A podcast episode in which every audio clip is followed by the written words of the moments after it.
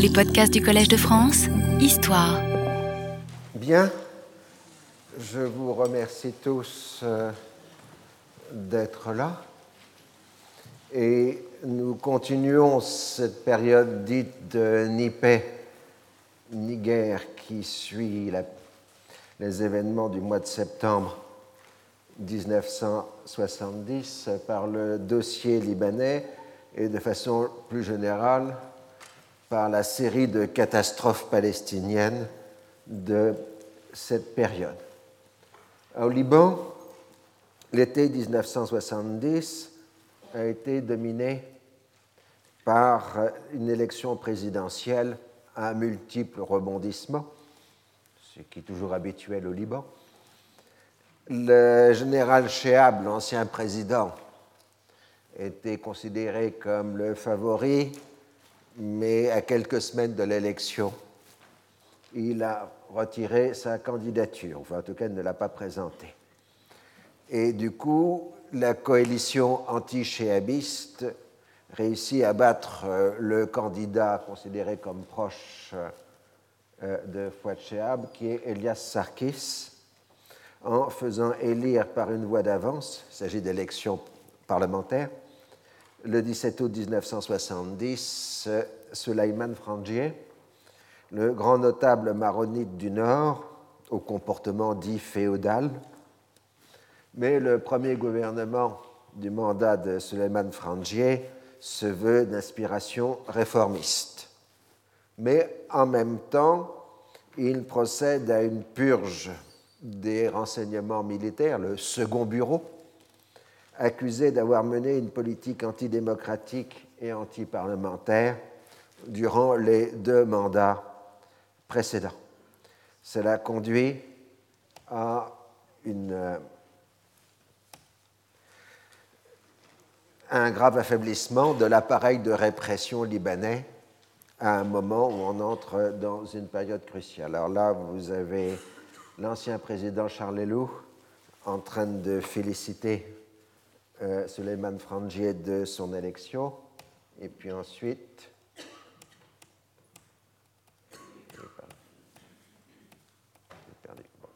Voilà. Ici, vous avez Yasser Arafat en train de féliciter Frangier de son élection. Donc vous savez qui est Arafat sur la photo et vous concluez qui est l'autre.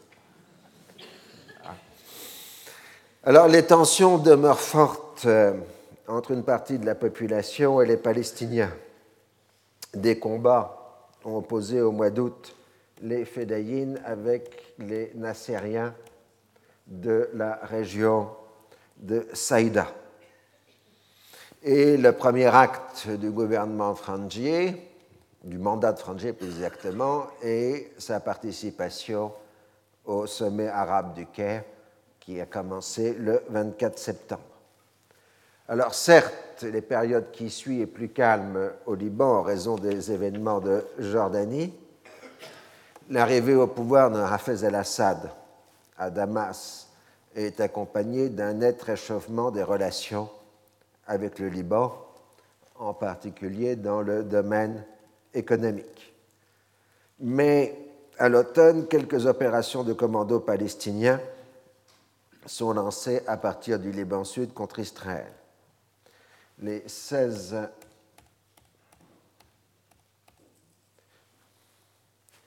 les 16 et 28 décembre 1970, les Israéliens lancent des opérations de représailles contre les villages du secteur central de la zone frontalière. Selon un bilan officiel israélien, il y aurait eu 407 incidents en 1970 sur la frontière israélo-libanaise, causant la mort de 11 soldats et 18 civils israéliens, et en blessant 93 soldats et 47 civils, et 178 fédayines, entre guillemets, entre guillemets, auraient été tués par les Israéliens.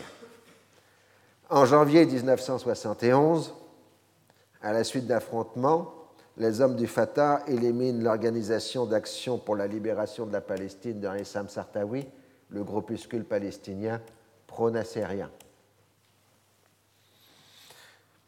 De ce fait, euh, à la mi-janvier, les Israéliens lancent un raid aéroporté contre la base palestinienne de Sarafan, Sarafand, à proximité de Saïda.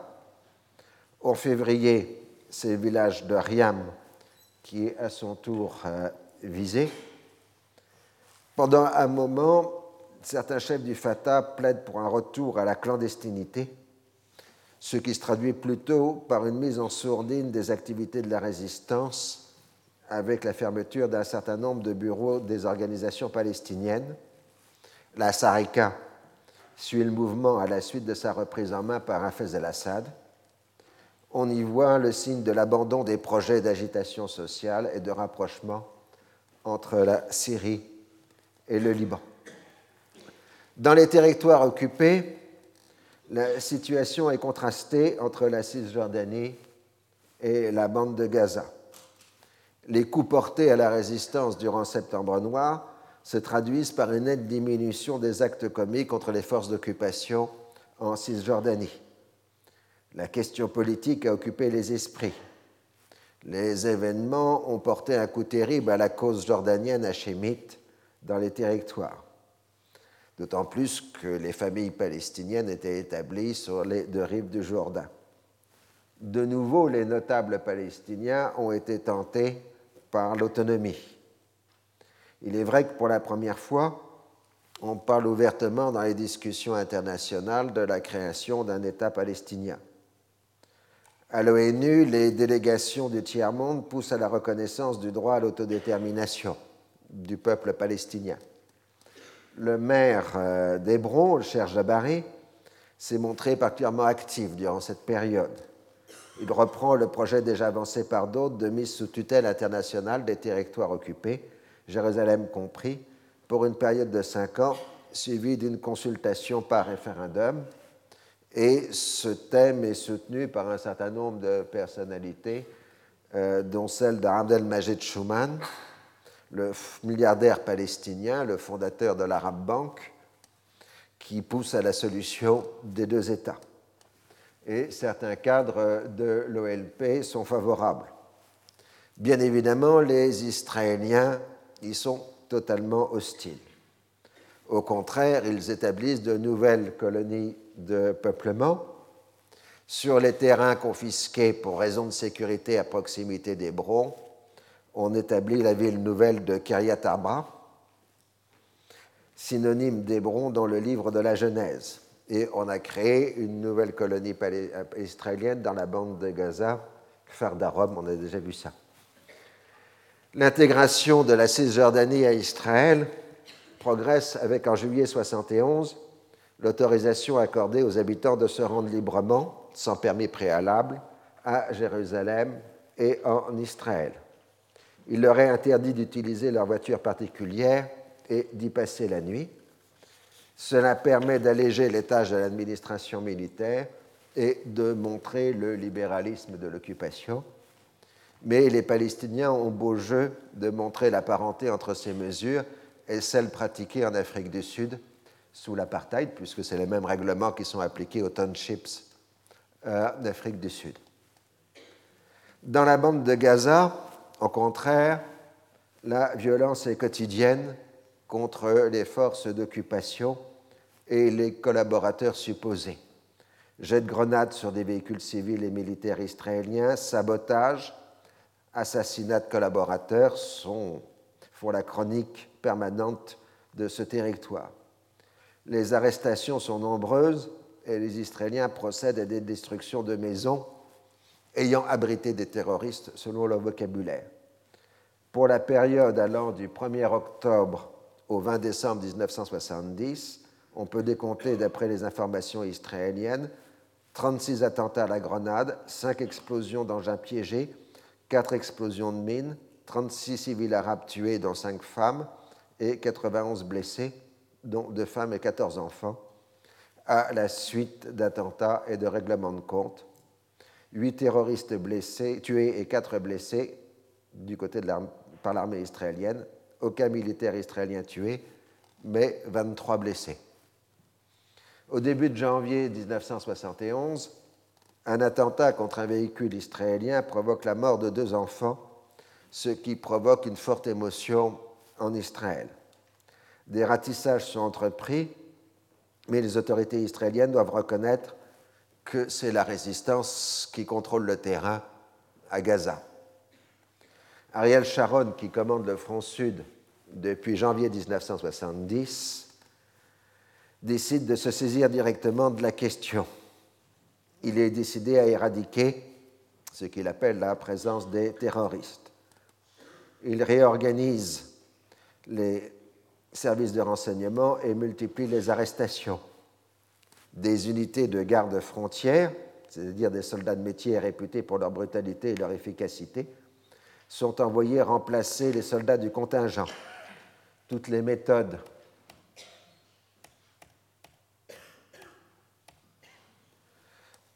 toutes les méthodes d'infiltration et d'agents doubles sont utilisées. C'est une véritable bataille d'Alger qui se déroule alors dans la bande de Gaza, avec un usage systématique de la torture, et de la mort de personnes qui, officiellement, ont violé le couvre-feu ou qui n'ont pas obtempéré aux avertissements des gardes-frontières et des soldats. Certains cercles de la gauche israélienne s'indignent des méthodes suivies. L'armée israélienne promet une enquête sur ces allégations, mais n'a pas de compétences sur les gardes-frontières. Dayan reconnaît néanmoins l'existence de certains excès, selon le terme utilisé. Sharon a entrepris, au sens le plus littéral du terme, le quadrillage de la bande de Gaza, en unité de 1500 mètres sur 1500 mètres. Il fait raser les haies des orangeraies et ouvre de larges avenues. Il en fait de même dans les camps, avec la destruction de milliers de maisons et des évacuations forcées d'habitants. Certains sont relogés autoritairement dans le Sinaï égyptien, ce qui est contraire aux conventions de Genève, de Genève et de ce fait, l'UNRWA, qui n'a pas de compétences pour intervenir en territoire égyptien, refuse de fournir les rations alimentaires et les services sociaux aux familles expulsées dans la région d'El Arish. Les nombreuses caches de la résistance sont découvertes. Les principaux chefs qui dans leur grande majorité appartiennent au Front populaire de libération de la Palestine, sont tués ou faits prisonniers. On peut considérer que la victoire israélienne est acquise au début de l'année 1972. Alors donc cette photo assez floue, on voit Ariel Sharon inspectant à camp Gaza durant cette période. Le triomphalisme des autorités israéliennes et les discours sur les bons rapports entre occupants et occupés que tient Moshe Dayan ne doit pas dissimuler à la réalité tangible qu'il y a en permanence 3 à 5 000 prisonniers palestiniens pour fait de résistance dans les prisons israéliennes, c'est-à-dire une fraction non négligeable de la population adulte masculine. Aucune solution politique ne peut se dégager, y compris sur le plan local. Le ministre de la Justice euh, israélien montre bien le dilemme dans une interview publiée le 9 août 1971. Si Israël accepte de négocier avec les représentants des territoires, il en résulterait deux situations également préjudiciables pour ses intérêts. Soit Israël se retirerait de la Judée-Samarie, laissant aux habitants le soin de se gouverner, soit l'accord ne serait qu'une simple façade, c'est-à-dire une annexion déguisée. Dans l'un et l'autre cas, le problème ne serait pas résolu pour autant, tandis que s'évanouirait tout espoir d'un règlement avec la Jordanie et, je cite, avec l'ensemble des Palestiniens résidant de l'autre côté du Jourdain. De l'autre côté du Jourdain, justement, les Fédayines tentent de résister à la pression croissante exercée contre eux, d'où de nouvelles violences. Le 6 décembre 1970, l'armée jordanienne lance une véritable offensive dans le secteur de Gerash, faisant 63 prisonniers, tandis que 80 Fédayines disparaissent. c'est-à-dire qu'on ne retrouve pas leur corps. Parallèlement, l'administration et l'armée jordanienne sont épurées de leurs éléments palestiniens ou pro-palestiniens. L'émissaire de la Ligue arabe, Barry Ladram, le Tunisien, se rend précipitamment à Amman et réussit à conclure un nouvel accord le 14 décembre, accord qui ne fait que reprendre le contenu des accords précédents. Mais euh, il est bien marqué qu'il faut désarmer les milices palestiniennes, ce qui provoque une révolte désintéressée, et donc l'OLP désavoue l'accord. Le FPLP, toujours intoxiqué par l'idée de guerre populaire, décide de se lancer seul dans une guérilla contre l'armée jordanienne, ce qui influe peu sur la réalité des rapports de force. À la fin décembre et au début de janvier 1971, les militaires jordaniens réussissent à reprendre le contrôle des dernières routes d'approvisionnement vers la Syrie et l'Irak. 400 fédayines, majoritairement de la Sareka, sont raccompagnés en Syrie. L'OLP conclut un nouvel accord avec les autorités le 13 janvier 1971, alors que le FPLP continue de faire cavalier seul, d'où un échange d'invectives entre les deux organisations. L'écrivain palestinien Hassan Kanafani, qui est le porte-parole du FPLP, appelle de Beyrouth au renversement du régime jordanien par des sabotages et des actions de guérilla mais finalement le FPLP isolé est obligé de rentrer dans les rangs, alors que à la fin janvier 71, le contingent militaire irakien stationné en Jordanie quitte le pays pour entrer en Irak. Le 8e congrès national palestinien qui se tient au Caire à partir du 28 février 71 euh, fait, se déroule dans une atmosphère de grand désarroi les revers enregistrés en Jordanie et à Gaza portent un coup très dur au moral. La désunion est totale en dépit des discours sur l'unification de la résistance. La hantise est de voir la constitution d'un mini-État palestinien en Cisjordanie et à Gaza. Sadat qui fait, fait le discours inaugural et marque qu'il n'est pas question d'abandonner les droits légitimes des Palestiniens. Il rejette toute tutelle palestinienne néanmoins sur la prise de décision de l'Égypte et sur son droit à négocier. Comme d'habitude, Arafat renforce sa position institutionnelle en concentrant les pouvoirs sur le comité exécutif de l'OLP, où le Fatah est majoritaire, au détriment du comité central qui est l'échelon au-dessous.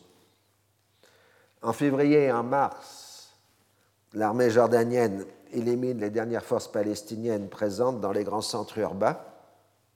En avril, les Fédayines ne sont plus présents que dans la région de Rajloun et dans la vallée du Jourdain, en dehors de quelques poches à proximité de certains camps palestiniens.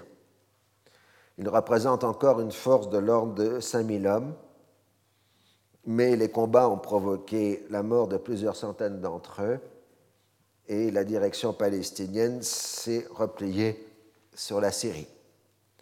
Après une pause au mois de mai, le refoulement des Fédayines reprend inexorablement au mois de juin. Ayant rompu tout contact politique avec la résistance, le gouvernement jordanien de Westphal Tal est maintenant décidé d'en finir. Le 12 juillet, il exige l'évacuation par les commandos d'un secteur stratégique dans la région de Rajloun.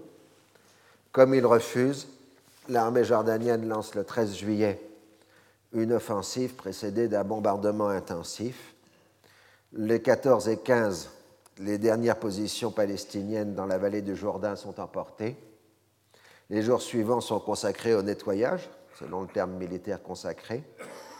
Les soldats et officiers jordaniens ralliés à la résistance sont immédiatement exécutés. Environ 200 à 250 fédayines sont tués, avec des pertes équivalentes du côté jordanien, et 2300 sont faits prisonniers. 500 fédayines réussissent à s'échapper en Syrie et une centaine d'entre eux passent le Jourdain pour se rendre à l'armée israélienne, qui en tire un grand succès de propagande. La plupart des prisonniers faits par les Israéliens seront ensuite libérés, avec le choix de partir pour la Syrie ou de retourner à la vie civile en Jordanie. Donc là, vous voyez le camp palestinien de Gaza vidé de ses hommes, qui est bloqué. Là, vous avez un Fédaïn réfugié en Israël, étanchant sa soif en buvant de l'eau d'une gourde appartenant à un soldat israélien. Évidemment, c'est une photo de propagande.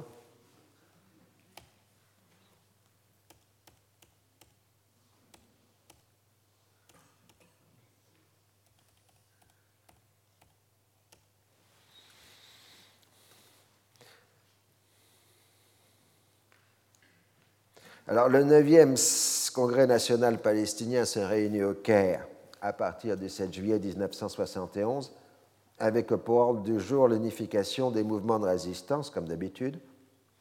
Le seul progrès est l'intégration au Fatah de deux petites organisations palestiniennes, dont celle de Sartawi. Le CNP ne peut qu'enregistrer l'isolement politique de la résistance les Syriens ont interdit tout passage de troupes palestiniennes à partir de leur territoire pour la Jordanie. La bataille de Rajloun marque la fin du sanctuaire jordanien. Les Fédayines sont mis hors la loi.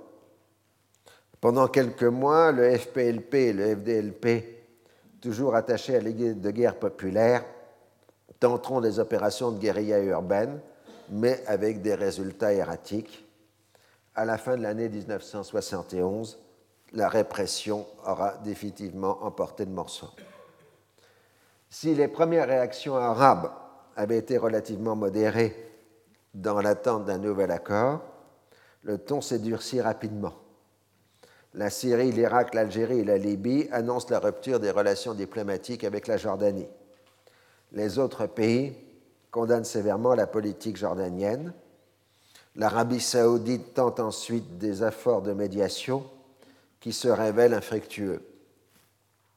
Tout ce que le roi Hussein et Westfield Tal sont prêts à accepter, c'est une sarika jordanienne, comme ils disent, c'est-à-dire des forces palestiniennes soumises au contrôle étroit de l'armée jordanienne. L'OLP conserverait une représentation politique dans le royaume et le monarque hachémite se veut toujours le porte-parole des vraies, entre guillemets, revendications palestiniennes.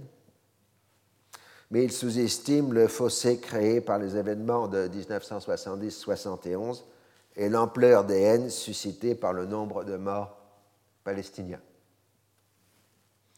La catastrophe jordanienne a été suivie par l'écrasement de la résistance dans la bande de Gaza, tandis qu'un el-Assad impose son ordre et son autorité à l'ensemble des forces palestiniennes en Syrie. Le bien le plus précieux, l'autonomie de décision palestinienne, est maintenant en jeu. Par un mouvement naturel, la totalité des organisations palestiniennes indépendantes décide de se replier sur le Liban et de faire du Liban Sud et des camps palestiniens les nouveaux sanctuaires de la révolution palestinienne. Alors on est dans une période à ce moment-là de grande incertitude. Un an après le cessez-le-feu sur le canal de Suez, l'échec de toutes les initiatives diplomatiques est devenu patent. Cisco n'a même pas rendu compte à l'Égypte du contenu de ses dernières discussions avec les Israéliens. Pour la forme, on maintient que la question du plan intérimaire est toujours ouverte, mais personne n'y croit. Le gouvernement israélien ne veut pas entendre parler de médiateurs ayant pouvoir d'avancer des propositions, mais seulement de messagers, c'est-à-dire la poursuite du dialogue de sourds. Le 19 août 71, Dayan se fait remarquer par des déclarations qui font grand bruit. Les Arabes, dit-il, ne veulent pas négocier et tous les acquis israéliens résultent de faits accomplis. Il appartient donc aux Israéliens de prendre des mesures unilatérales et immédiates. il faut considérer le rôle d'Israël dans les territoires occupés comme celui d'un gouvernement établi et faire ce qui peut être fait sans laisser d'options ouvertes pour le jour peut-être lointain où la paix serait établie. Les mesures à prendre devront cependant tenir compte du point de vue d'étendre à des conditions acceptables pour les intéressés. Le statut actuel de la Cisjordanie de Gaza ne paraît pas intolérable pour une période transitoire, même longue.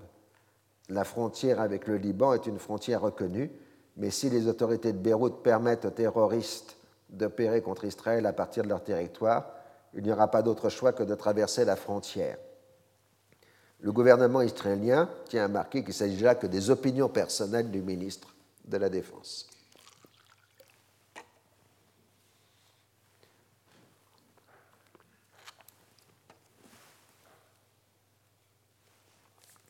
La création de l'Union des républiques arabes le 1er septembre 1971, qui réunit la Syrie, la Libye et l'Égypte, semble marquer un durcissement du ton, puisqu'on reprend les noms de Khartoum et on établit une unanimité des trois chefs d'État formant le Conseil présidentiel pour les grandes options de politique étrangère en particulier pour la guerre et la paix.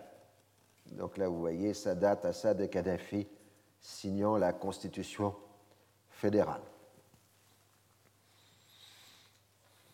Les Israéliens y voient un droit de veto accordé à la Libye et à la Syrie sur les décisions égyptiennes. Le référendum donne 96,4% d'approbation en, en Syrie 98% d'approbation en Libye et 99,99% d'approbation en Égypte, c'est-à-dire que ça date à retrouver les 4-9 de l'époque nassérienne. Il est à noter qu'à cette occasion, l'Égypte abandonne l'appellation de République arabe unie adoptée en 1958 pour adopter celle de République arabe d'Égypte le terme de RAU aurait introduit une confusion au sein de l'Union des républiques arabes. Il faut une nouvelle constitution pour l'Égypte qui est approuvée le 11 septembre avec seulement 99,98% euh, d'approbation. L'unanimité de façade ne cache pas les divergences essentielles. Kadhafi multiplie les déclarations anticommunistes après l'affaire soudanaise et pousse en même temps à la guerre contre Israël. Assad paraît comme plus pragmatique, mais n'a toujours pas accepté la résolution 242. Le cessez-le-feu est dans l'ensemble bien respecté, en dépit d'incidents aériens le 11 septembre 1971, un avion d'observation égyptien est abattu au-dessus du Sinaï. Le 17, un missile solaire égyptien abat un avion israélien rempli d'électronique à proximité du canal, ce qui fait cette mort du côté israélien. Le lendemain, les Israéliens bombardent en représailles des positions égyptiennes. Il s'ensuit un bref moment de tension où les deux parties évoquent le risque de guerre le chef d'état-major israélien se déclare confiant en cas de reprise des hostilités. Les Israéliens ont tous les moyens de détruire le réseau de missiles installé sur le canal. Ensuite, la situation se calme. Les Égyptiens utilisent des MiG-25 soviétiques volant à très haute altitude et hors de portée des fantômes israéliens pour survoler les positions israéliennes du Sinaï les Israéliens innovent en utilisant des drones pour survoler le secteur égyptien.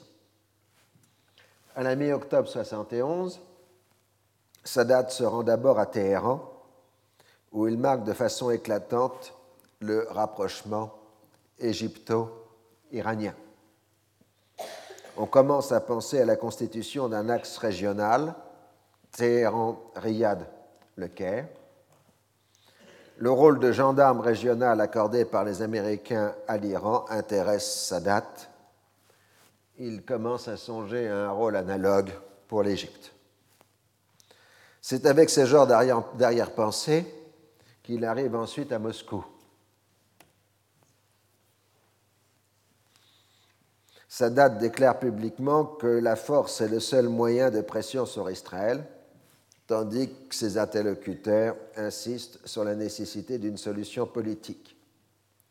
La direction soviétique lui reproche ses déclarations belliqueuses et marque qu'elle ne souhaite pas une aventure militaire dont les conséquences seraient mondiales. Le communiqué final parle du renforcement du potentiel militaire de l'Égypte, ce qui est interprété comme la promesse de livraison de nouveaux matériels de guerre. Sadat s'engage à lutter contre l'anticommunisme et l'antisoviétisme, rappel de l'affaire soudanaise qui a douloureusement marqué les soviétiques. Les Israéliens font des demandes similaires aux Américains au nom de l'équilibre des forces. Immédiatement, 78 sénateurs demandent une livraison de nouveaux fantômes à Israël. Cette résolution est relayée par 202 représentants sur 437. Il s'agit d'un dialogue indirect entre Israéliens et Américains, puisqu'aucune des deux parties ne veut lier officiellement la question des livraisons d'armes à l'acceptation des propositions Rogers. À son retour de Moscou, Sadat rappelle à l'ordre Kadhafi il ne faut pas heurter de front l'Union soviétique, dont l'aide militaire est indispensable, et la solution politique est l'une des armes dont disposent les Arabes. Ensuite, le champ diplomatique se déplace à New York, où doit se tenir l'Assemblée générale de l'ONU. Là, les Arabes disposent du soutien des pays du tiers-monde, avec de plus en plus un glissement des pays africains vers les positions arabes en fonction d'un troc implicite qui est la condamnation de l'Afrique du Sud par les Arabes contre celle d'Israël par les États noirs africains. Or, sur ce dossier, les Israéliens sont en mauvaise posture parce qu'ils conservent d'excellentes relations avec l'Afrique du Sud de l'apartheid, où réside une importante communauté juive. La tactique arabe est aussi de faire payer sur le plan international le prix aux Américains de leur soutien à Israël. Alors, le 27 août 1971, l'Organisation de l'unité africaine, OUA, désigne une commission de quatre chefs d'État africains Senghor pour le Sénégal, Aïdjo pour le Cameroun, Gowon pour le Nigeria et Mobutu pour le Zaïre, ou plus exactement pour le Congo, puisque le Zaïre enfin le Congo deviendra le Zaïre le 27 octobre 1971, chargés de présenter leurs bons offices entre Arabes et Israéliens. Alors au Conseil de sécurité, la Jordanie demande l'examen des mesures illégales prises par Israël à Jérusalem au mépris des résolutions antérieures. Et les Américains sont gênés par un tel débat et font tout pour le retarder. Néanmoins, la résolution 298 du 25 septembre 1971 renouvelle les résolutions précédentes et déclare que toutes les dispositions législatives et administratives prises par Israël en vue de modifier le statut de Jérusalem y compris l'expropriation de terres et de biens immeubles, le transfert de population et la législation visant à incorporer les parties occupées sont totalement nulles et non avenues et ne peuvent modifier le statut de la ville. Au débat de l'Assemblée générale, Rogers tente une dernière fois de relancer le plan intérimaire en essayant de concilier l'inconciliable, c'est-à-dire son intégration dans un règlement général. Ce serait donc une étape vers une mise en œuvre pleine et entière de la résolution 242 dans un délai raisonnable et non une fin en soi. Mais aucune des parties ne peut de façon réaliste s'entendre à parvenir dans le cadre d'un accord partiel à un accord complet sur les termes et les conditions d'un règlement. Ces termes devront être définis au moyen de négociations sous les auspices de Jaring. L'échec est donc inévitable puisqu'un tel accord interdirait à l'Égypte de disposer des moyens militaires suffisants pour inquiéter les Israéliens, et donc pérenniserait la présence israélienne dans le Sinaï. La diplomatie égyptienne s'en tient donc au mémorandum Jaring, auquel elle a répondu positivement. La position israélienne est que tout doit être négociable, y compris les frontières, et que tant que ce principe n'est pas acquis, il n'est pas question de discuter. Les Jordaniens sont une nouvelle fois ulcérés d'avoir été oubliés par les Américains. De surcroît, Kissinger s'emploie en permanence à bloquer les initiatives de Rogers. À un an des élections présidentielles américaines, ce serait un suicide politique de se lancer dans une telle action à cause de ses répercussions électorales. Les travaux de l'Assemblée générale se concentrent sur d'autres sujets, en particulier la désignation de la Chine populaire à la place de Taïwan pour représenter la Chine à l'ONU et au Conseil de sécurité. C'est devenu inévitable après le voyage de Kissinger à Pékin, mais cela marque aussi une nouvelle érosion de l'influence américaine sur l'organisation internationale. Certains voient dans l'exclusion de Taïwan un précédent qui pourrait ensuite concerner Israël. La diplomatie américaine tente de recourir à la mythique formule de Rhodes, mais les Israéliens exigent au préalable la livraison de fantômes.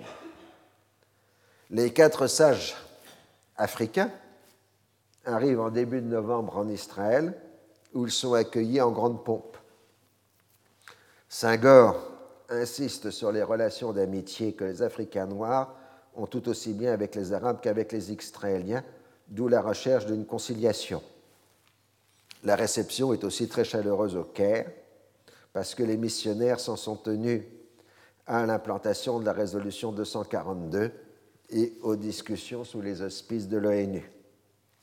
Sadat craignait qu'il penche pour des négociations directes. Les chefs d'État africains transmettent aux intéressés un questionnaire détaillé afin de pouvoir faire émerger les points d'accord et de désaccord. En attendant, les Égyptiens acceptent de retarder le débat à l'Assemblée générale de l'ONU. Alors, déçu par les Américains, Sadat revient au questionnaire Jaring, pour lequel il attend toujours la réponse israélienne, et adopte de nouveau un ton belliqueux avec l'organisation d'un Conseil de défense arabe pour le 28 novembre 1971.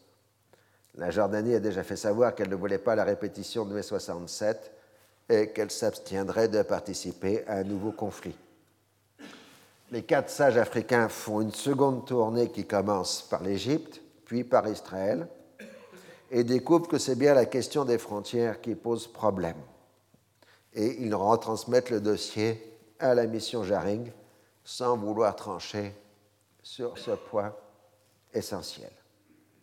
Au début de décembre 1971, Golda Meir, en visite privée aux États-Unis, est reçue par Nixon. Elle exige un engagement à long terme de livraison d'armes qui ferait comprendre aux Arabes qu'ils ne pourraient séparer les États-Unis d'Israël et qu'une solution militaire est impossible. Israël pourrait alors négocier en situation de force. Nixon et Kissinger sont d'accord avec le Premier ministre israélien sur l'essentiel, de plus 72 étant une année électorale, le président ne veut pas de tension publique avec Israël. Il accepte donc les demandes et on annonce la reprise de nouvelles livraisons d'avions fantômes à Israël. La situation internationale est alors dominée par la nouvelle guerre entre l'Inde et le Pakistan, aboutissant à l'indépendance du Bangladesh, ex-Pakistan oriental. L'Inde a signé au mois d'août 1971 un traité d'amitié avec l'Union soviétique analogue à celui conclu avec l'Égypte, alors que le Pakistan est un allié des États-Unis. Pour Nixon et Kissinger, c'est une nouvelle manœuvre soviétique pour éliminer les alliés de l'Occident. Ils ne peuvent éviter la déroute de l'armée pakistanaise, d'où leur colère contre l'Inde et l'Union soviétique. En revanche, l'affaire a renforcé les relations entre les États-Unis et la Chine populaire. Au Liban, les autorités sont décidées à faire respecter strictement les accords du Caire. Les Fédayines doivent limiter leur présence à la région peu habitée de l'Arkoub et doivent se tenir au moins, à au moins 6 km de la frontière. Il leur est interdit de bombarder Israël à partir des territoires libanais. La population chiite du Liban sud supporte mal la présence des Fédayines, qui est la cause des représailles israéliennes. C'est ce qu'explique l'imam Moussa Sadr, le chef spirituel et politique des chiites du Liban à l'époque, à l'ambassadeur de France le 7 octobre 1971. Je cite L'imam Sadr m'a dit que dans le sud du pays, où se trouvaient beaucoup de ses fidèles, les rapports entre la population et les fédayines n'avaient cessé de se dégrader. Accueillis il y a deux ans avec satisfaction, ils sont maintenant considérés comme des éléments indésirables et sévèrement critiqués pour les raids qu'ils tentent de temps en temps au-delà de la frontière. Fin de citation. la révolte gronde chez les militants du Fatah qui accusent Arafat de les avoir laissés être écrasés par le roi Hussein, trahis par Assad et ligotés par le roi Faisal et Sadat.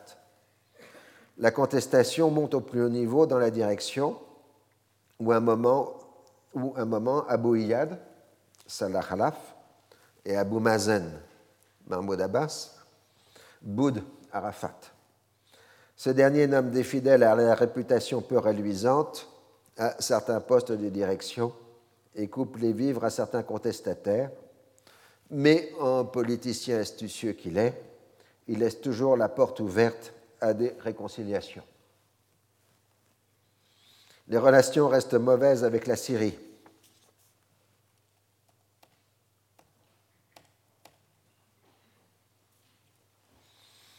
Venu inspecter une base du Fatah en Syrie, à proximité du Golan, Yasser Arafat est victime d'un mystérieux attentat dont il sort indemne le 5 octobre 1971. Mais son chauffeur est tué.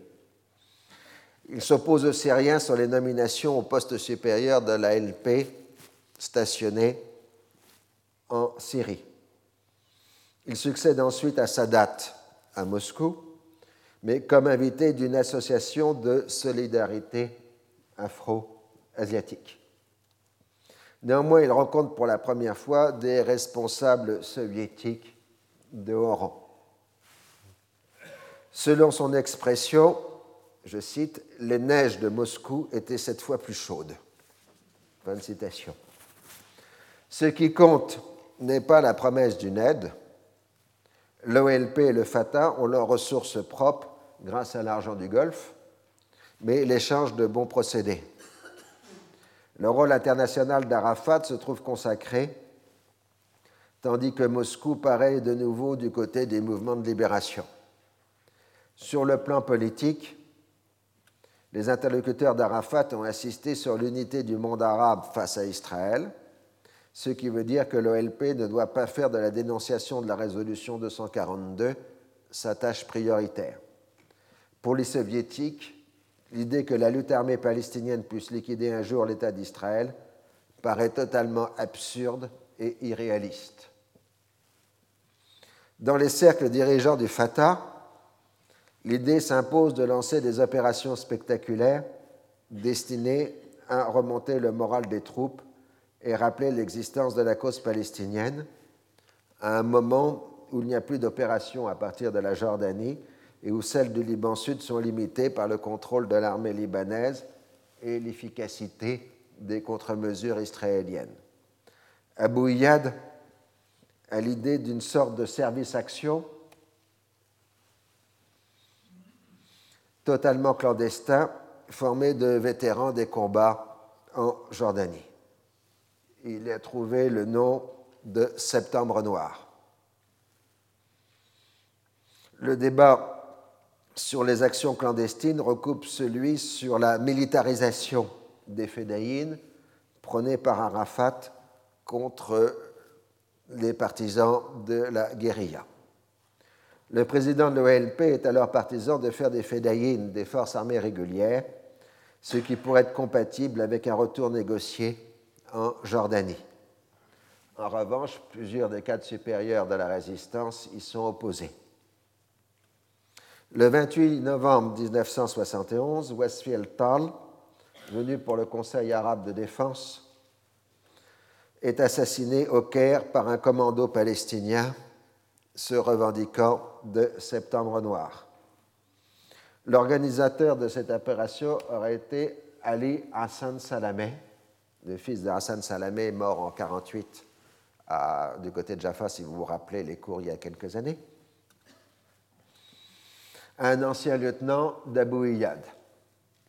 Il semble avoir agi de façon autonome, mais l'affaire reste encore assez confuse. Outre la vengeance, la motivation de l'assassinat aurait été aussi de mettre fin au débat sur la militarisation. Et de ce fait, Arafat n'aurait pas pris part à cette affaire. Les autorités égyptiennes se montrent particulièrement laxistes. Les membres du commando seront mis en liberté conditionnelle en février 1972 et resteront un an au Caire avant de se disperser dans plusieurs pays arabes. Ahmad el-Shoukairi, l'ancien président de l'OLP, qui a retrouvé des activités d'avocat, a été chargé de leur défense. L'indignation est grande dans les cercles du pouvoir jordanien, qui découvrent en même temps l'ampleur de leur isolement dans le monde arabe. La priorité immédiate de la monarchie est d'éviter des représailles de la part des transjordaniens sur la population palestinienne du royaume. Un strict contrôle est imposé sur les unités de l'armée. Les chefs des grandes familles jordaniennes accusent Arafat d'être responsable de l'assassinat. Dans un tel contexte, il n'est plus possible d'envisager la moindre présence de la résistance en Jordanie. De fait, pour la résistance, la Jordanie est maintenant désignée comme ennemie au même titre qu'Israël. Selon la radio du Fatah, je cite, Tout dialogue avec le régime jordanien est interrompu, c'est le langage des balles et des explosifs qui va désormais prévaloir. Fin de citation. Une campagne d'attentats est lancée en territoire jordanien, mais ils ne font que des dégâts matériels sans gravité. On passe alors à l'international. Le 15 décembre 1971, l'ambassadeur de Jordanie à Londres sort indemne par miracle d'un attentat à la mitraillette. Le lendemain, la représentation jordanienne à Genève est dévastée par un colis piégé. Ces opérations sont revendiquées par le groupe Septembre Noir. En février 1972, Cinq Jordaniens soupçonnés d'appartenir au service secret de la monarchie sont, assassinés en Allemagne. Le roi Hussein tire la leçon des événements. Comme il explique à la fin 71 à l'ambassadeur de France, je cite, Le choix est simple. Il s'agit de savoir si pour ce territoire l'on préfère l'établissement d'une république palestinienne qui sera en lutte ouverte avec les transjordaniens et qui constituera pour Israël un péril permanent, ou bien si l'on se soucie du maintien du système hachémite qui fait régner l'ordre et qui est partisan de la solution pacifique. Fin de citation. Il est résolument hostile à la reprise de la guerre avec Israël et trouve que les rodomontades de Sadat ridiculisent les Arabes. Il ne comprend pas pourquoi les Américains ne lui apportent pas un véritable soutien dans ses ouvertures à Israël. S'il est prêt à reconnaître l'État hébreu, il s'en tient à la ligne arabe générale de ne rien céder en ce qui concerne les territoires occupés et Jérusalem. De ce fait, les nouvelles entrevues secrètes avec les émissaires israéliens ne donnent rien d'autre qu'une coopération antiterroriste, entre guillemets.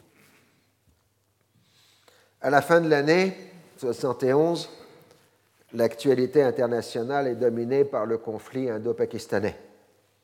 Les États-Unis se sont engagés du côté du Pakistan, mais ne peuvent éviter la défaite qui aboutit à la naissance du Bangladesh.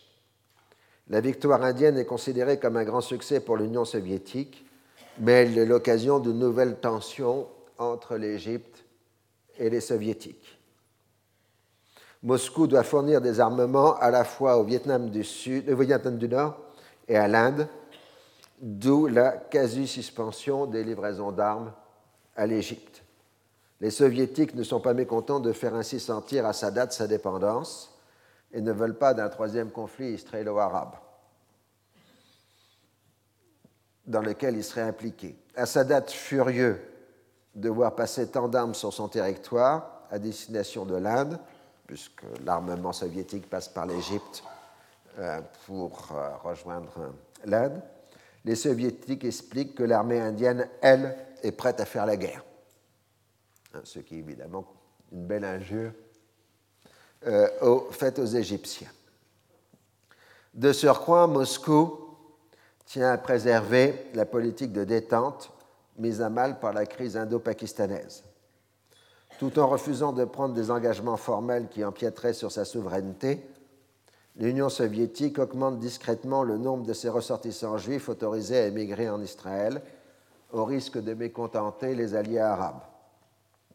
En 1971, 10 250 visas d'immigration ont été accordés par l'ambassade de Hollande, qui représente les intérêts israéliens à Moscou, soit environ 14 000 personnes avec les familles, avec une nette accélération à la fin de l'année 4000 visas pour novembre et décembre 1971.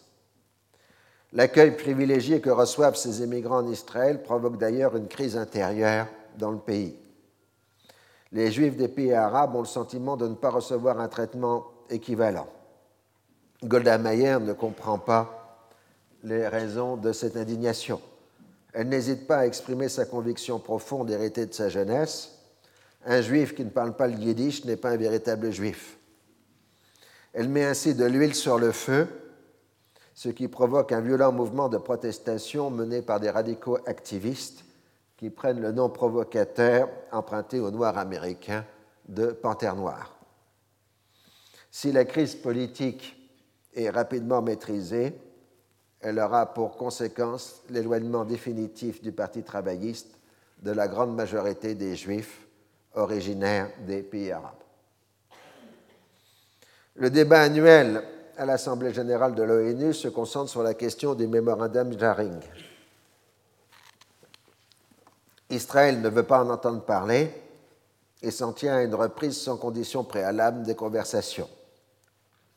La diplomatie égyptienne a beau jeu de montrer que cela signifie ne pas tenir compte du principe de non-acquisition de territoire par la force.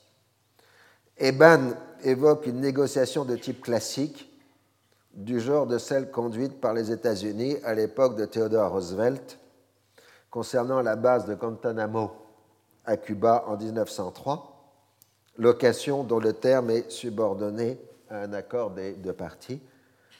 Mais je vous rappelle que le gouvernement de Fidel Castro a refusé de toucher cette location.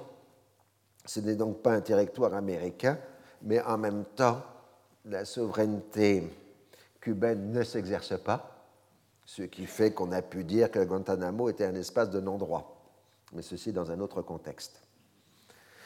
Euh, et, et la cession de la zone du canal de Panama, toujours en 1903, aux États-Unis, puisque le canal est une zone de 8 km de part et d'autre, a été cédé aux États-Unis à perpétuité contre euh, une somme de 10 millions de dollars et une rente annuelle de 250 000 dollars.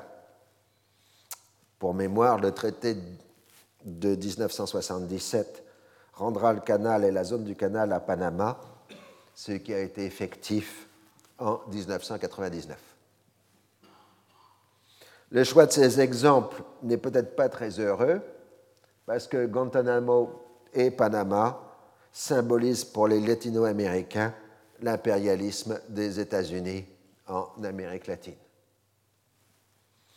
Cette idée de dissocier la sécurité de la souveraineté en laissant une présence permanente israélienne dans le Sinaï, théoriquement redevenu égyptien, vient en fait de Kissinger, qui depuis décembre 1971 a pris en main le dossier israélo-arabe.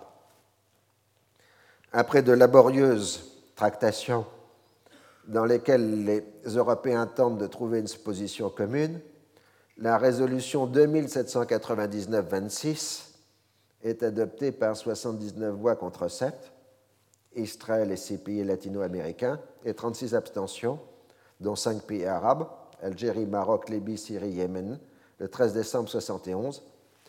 Elle souligne le contenu de la résolution 242 en insistant sur la non-admissibilité d'acquisition de territoire par la force.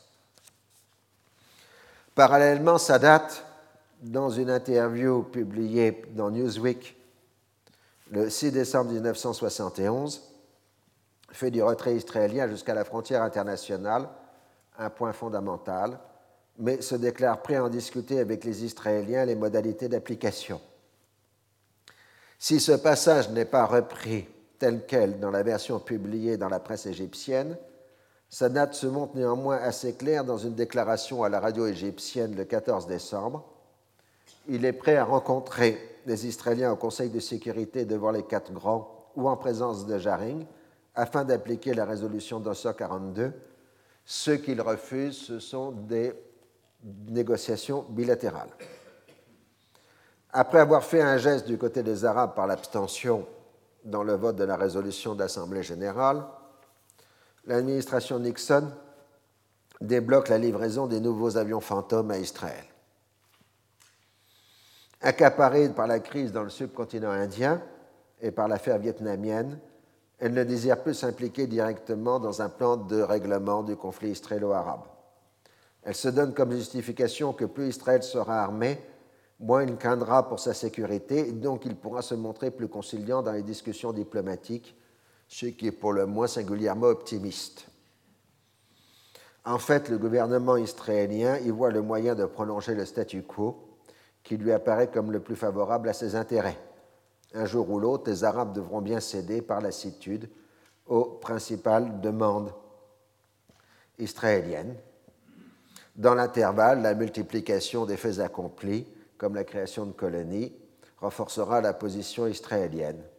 Et de toute façon, comme il y a les élections américaines en novembre 1972, il n'y a pas d'action diplomatique à prévoir dans l'immédiat. Alors la réaction égyptienne est de reprendre le temps martial. Sadat théorise la double action, qui est de se préparer à la fois à une bataille de longue haleine tout en cherchant un règlement diplomatique, ce qui se traduit dans l'immédiat par la reprise des attaques de la presse égyptienne contre la politique américaine. Le président égyptien bénéficie du climat politique créé par les mesures de libéralisation qui se traduisent par une vraie atmosphère de liberté politique et économique. On parle de moins en moins de socialisme. Le slogan est Science et foi, censé représenter l'alliance improbable entre des intellectuels de formation marxiste ralliés au régime et des masses populaires attachées à leur tradition religieuse. La gauche marxisante reste très forte au sein du mouvement étudiant qui rejette toute solution politique et appelle au recours à la lutte armée mais Sadat y répond en encourageant le développement des organisations islamistes. Les progrès de l'alphabétisation et de la scolarisation favorisent cette tendance. Même à l'époque de Nasser, l'enseignement scolaire de la religion musulmane est resté profondément imprégné d'une lecture littéraliste des textes religieux. Ce type de lecture correspond à l'univers mental d'une première génération d'alphabétisés issus des milieux populaires en rupture avec la culture traditionnelle orale de leurs parents analphabètes.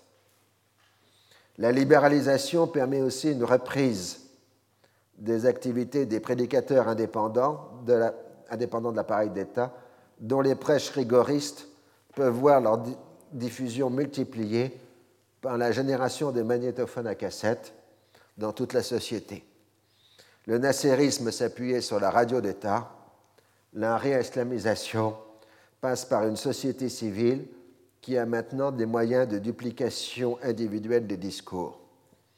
Pour l'instant, le régime y trouve son compte en exploitant un anticommunisme qui s'alimente aussi des mauvaises relations avec les conseillers soviétiques.